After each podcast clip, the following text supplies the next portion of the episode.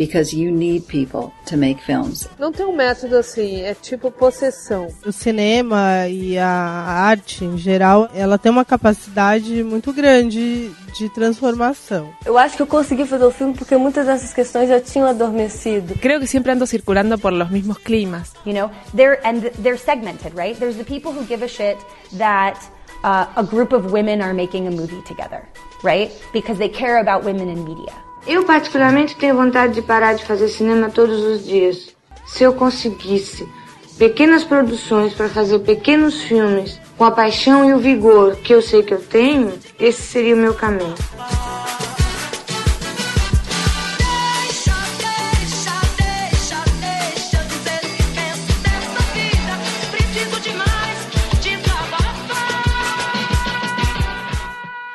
Feito por Elas, o podcast que discute o protagonismo das mulheres no audiovisual.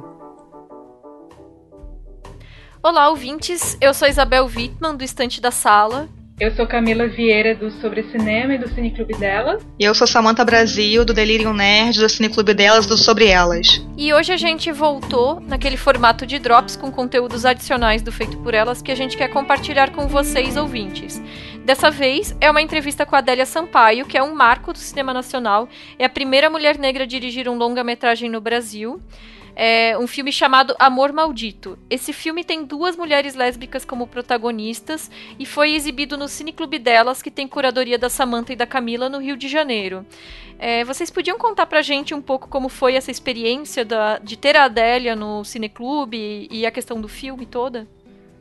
Olha, foi super legal. A gente realmente ficou muito honrada com a presença da Adélia no cineclube delas, né?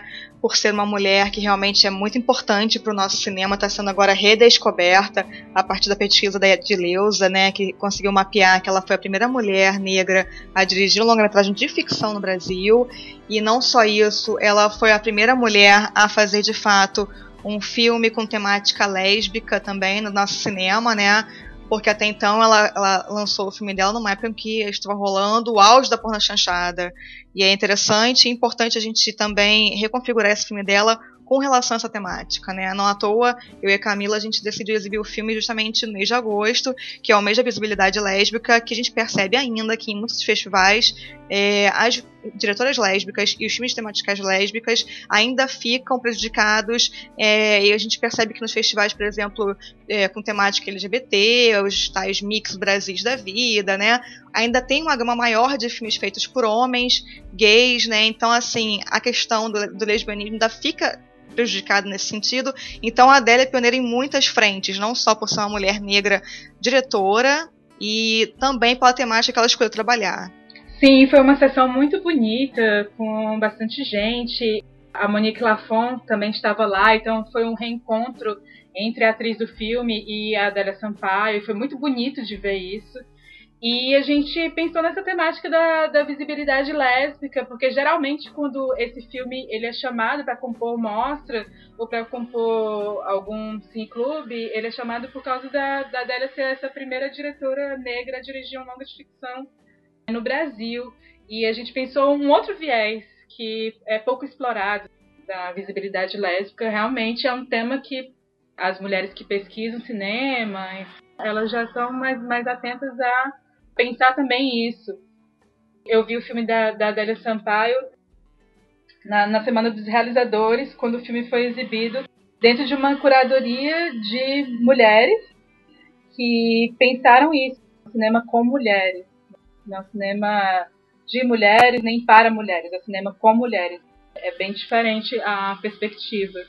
E foi ali o primeiro encontro que eu tive com, com O Amor Maldito que é um filme muito interessante no sentido desse pioneirismo que a Samantha fala e que aborda de um ponto de vista mais humanizado a questão que aconteceu com essa personagem, né?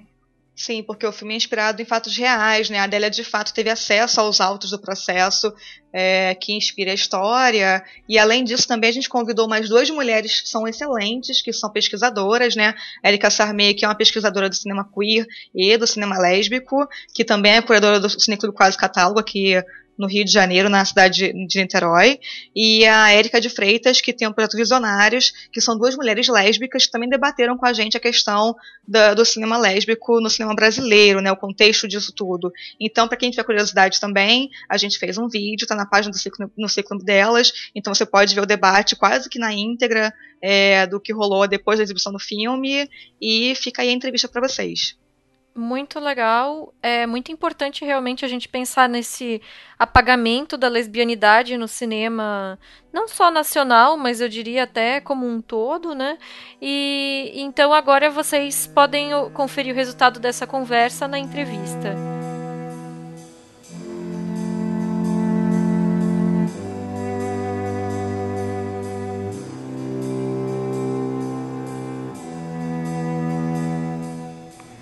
Oi, Adélia, obrigada. Aqui sou Samanta Brasil e Camila Vieira. A gente vai fazer uma entrevista com você para Feito por Elas, que é um podcast que debate e discute o protagonismo de mulheres no audiovisual. E por ocasião da sua presença no Cineclube delas, que nós dois fazemos a curadoria, a gente aproveitou para conversar um pouquinho com você, né? E a gente sabe que você é uma mulher visionária, pioneira. Não à toa, você foi a primeira mulher negra a dirigir um longa-metragem de ficção no Brasil e um filme com temática lésbica feito por uma mulher, né? Então, é curioso como você foi desbravadora em muitos temas dentro da nossa cultura, né? Queria que você falasse um pouquinho do seu filme, como é que foi a sua ideia, o que, que mobilizou você a fazer o filme, como é que foi esse, o que, que te chamou mais a atenção para ter contar essa história? O que mais me chamou a atenção foi que eu acompanhei pelo jornal as entrevistas e a, a discursiva do tribunal e eu estive em Niterói para verificar, porque eu achava meio absurdo o que estava escrito no jornal, e verifiquei a violência. Sentaram uma mulher isolada numa cadeira e desceram a tragédia em cima dela. Aquilo ali eu digo assim, gente, não pode. E depois eu fiquei sabendo, não, é porque ela tinha um envolvimento amoroso com outra pessoa e é por isso que ela, a princípio, é a principal suspeita.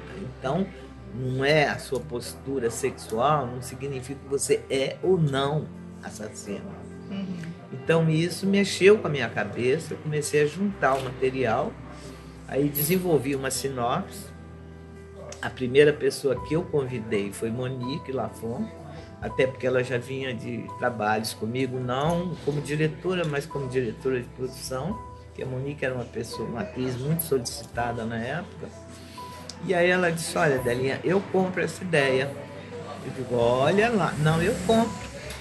E aí a gente foi atrás do Zé Lozeiro, que é o autor do roteiro, e o Lozeiro topou, embora ele discorde de muita coisa que a gente colocou no filme, ainda assim ele concordou e a gente reuniu os atores em torno do, dos processos, né, que a gente tinha os autos, e o que está no filme é exatamente o que está nos autos. Uhum, é uma violência verbal, mesmo. entendeu? Do, do advogado de acusação. Começa na delegacia e desenvolve para o tribunal. Entendeu? Da família dela também, né? Da personagem a principal. família também. Aí desabou tudo, né? Quando a gente ficou com o roteiro pronto, eu procurei e disse, olha, o roteiro está aqui, eu vou lhe dar para ler, se você quiser a gente muda, porque mudamos os nomes, obviamente. Ela disse: Eu nem vou ler. Nada que tiver nesse roteiro vai me ferir mais. Eu já estou absolutamente ferida. E a tentativa de fazer um filme ficcional em torno dessa história foi para dar uma versão mais humanizada e, e, diferente em relação a esse sensacionalismo que Com tinha certeza. em torno do caso? Com certeza. Era humanizar, isso é a primeira coisa e buscar os porquês, né? Porque tudo tem um porquê. Essa menina, ela, o sonho dela, a outra, era ser Miss. Agora, ela foi criada com um pastor, filho de um pastor protestante, e que, na verdade, ele batia nela para pegar nos peitos e a mãe não tomava conhecimento, né? Então, o resultado para mostrar essa coisa que é, sabe, a igreja de repente determina, isso é uma violência. A segunda violência foi como ela se tratou. A terceira, qualquer réu, até que prove que ele não é culpado, ele é inocente. E se ele é inocente pela lei, é possível ele ser interrogado com portas fechadas. E não permitiram isso, abrir as portas, muito pelo contrário. Encheu o tribunal inteiro para as pessoas ouvirem aquela aberração. Então, isso é a preocupação de fazer o filme. Não é fazer apologia, ah, são duas mulheres transando. Não, isso não é um, o, veio importante. Isso, para mim, é, ficou muito claro quando eu terminei o filme, a Universidade Suan, que eu nem sei se existe ainda a Suan, fez uma mostra deste filme Portas Abertas, num lugar de Águas de Lindóia, que é Minas, que mineiro, eu sou mineiro, eu sei, mineiro é esquisito, é homofóbico, é tudo, e de portas abertas. E eles foram, os atores, alguns atores foram, eu digo, olha, a gente vai, pode levar pedrada. E aí, de repente, uma senhora levantou toda produzida, com o cabelo meio azulado, e disse: Olha, eu queria te dizer somente uma coisa. Eu sou professora de piano da cidade. Há muitos anos atrás eu me neguei a dar aula de piano por uma menina porque ela era homossexual. Eu queria muito achar essa menina para dizer para ela que eu, depois desse filme, eu gostaria de dar aula para ela sem cobrar. Eu digo, para mim valeu. Olhei para Monique e digo, valeu. Dúvida. Já valeu é a pena tudo. É, é isso. E Adélia, você encontrou alguma dificuldade sendo mulher, fazendo esse filme, assim, durante o processo? E, e, também com relação à recepção do filme, me conta se. É, é, dificuldade eu tive, porque eu já tinha tirado dois financiamentos da Embrafilme e entreguei os filmes no prazo certo, embora não fossem direção minha, era a minha produtora que estava fazendo e a minha irmã, Eliana Cobres, fazendo a, a executiva, e a gente entrou com esse processo a Embrafilme pedindo e recebemos uma carta de que os órgãos governamentais jamais fariam, entende, um financiamento a uma relação de duas mulheres. E por mais que eu tentasse argumentar, não é o, o, o foco não é esse, não adiantou. E aí a gente sem o financiamento ficou meio à deriva.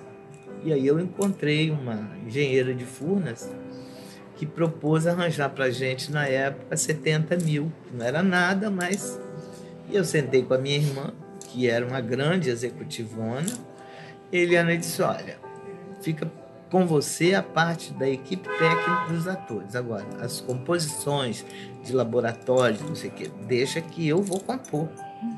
Vamos tentar fazer o primeiro longo em sistema de cooperativa. E assim a gente fez.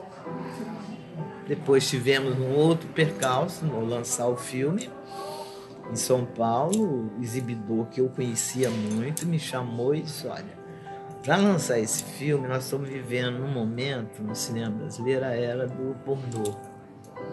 Então, Adélia, a gente vai ter que travestir o seu filme, se você quiser que eu lance. Voltei, conversei com eles. Não, Adélia, faça. É esse jeito da Monique, é essa coisa que me encanta. Vamos fazer. E o, material de porta de cinema, no início você olha você acha que é realmente um filme pornô na época tinha Vilma, que saía da banana, da Globo, então, né?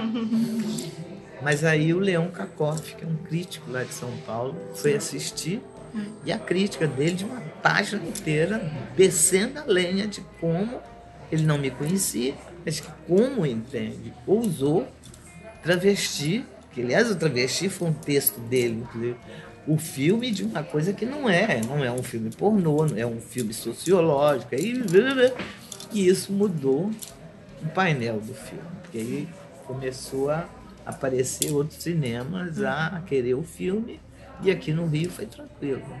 E aí o teu filme tem dois momentos, né? Tem o momento do lançamento, década de 80, tem. quando ele foi feito, e agora que o filme está sendo de e novo descoberto. É uma loucura, porque é, a, a, a, plateia que o filme está tendo é uma coisa assustadora.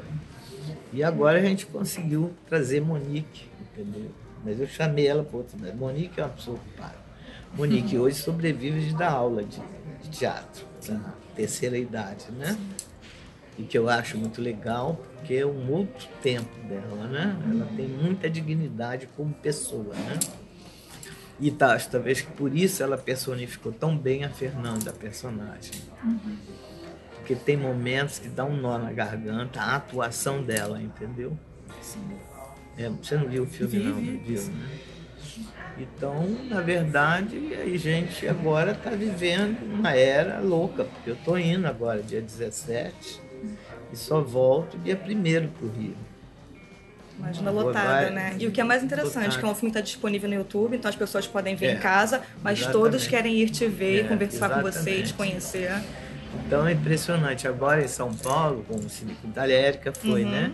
Não, aquilo estava lotado de um jeito que para levantar era um tumulto, entende? Uhum. E eu fiquei muito gratificada, muito feliz de ver aquela, aquele pessoal todo parado, entende? Ouvindo. Isso para mim é muito importante na vida, entende? Não, Significa que eu não vim a passeio, Com sabe que é? Não- E agora pra- você está com vontade de fazer cine... voltar a fazer cinema? Não, eu estou articulando, eu tenho um curta já alinhavado, que provavelmente será a Ângela Leal que fará, porque é, é um texto, eu te mostrei, né, o texto, Uhum. que é o Olhar de Dentro. E é a nossa geração, né? A gente é uma geração muito esquisita, mas ao mesmo tempo muito mexida e movimentada. Porque você pega a Ângela Leal, por exemplo, a Ângela Leal é filha de um, um cara de dono de, de teatro, foi vedete, deixou de ser vedete, virou atriz poderosa, aí resolveu ter uma produção independente, foi a Lelê, aí resolveu criar a Amiga do Peito, e lá vai, entende?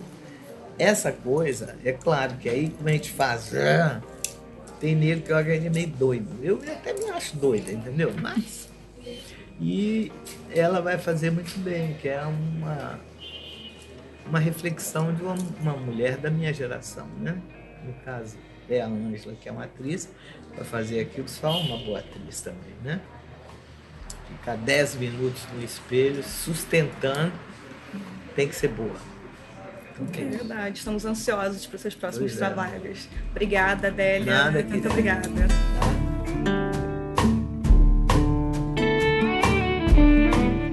Bom, vocês acabaram de ouvir então a entrevista da Samantha e da Camila com a Adélia Sampaio. É, vocês podem deixar o feedback, os comentários no SoundCloud ou no e-mail cinemafeitoporelas@gmail.com e também é, acessar as nossas redes sociais, principalmente a nossa página do Facebook e o nosso Twitter, onde a gente está sempre postando as notícias. É, o Instagram, que tem curadoria da Estefânia, sempre com imagens relacionadas às diretoras e aos filmes que nós estamos comentando. E o Letterboxd, onde nós colocamos a nota média entre as nossas avaliações dos filmes que estão sendo comentados no podcast. Então acessem lá e até o próximo Drops. Obrigada.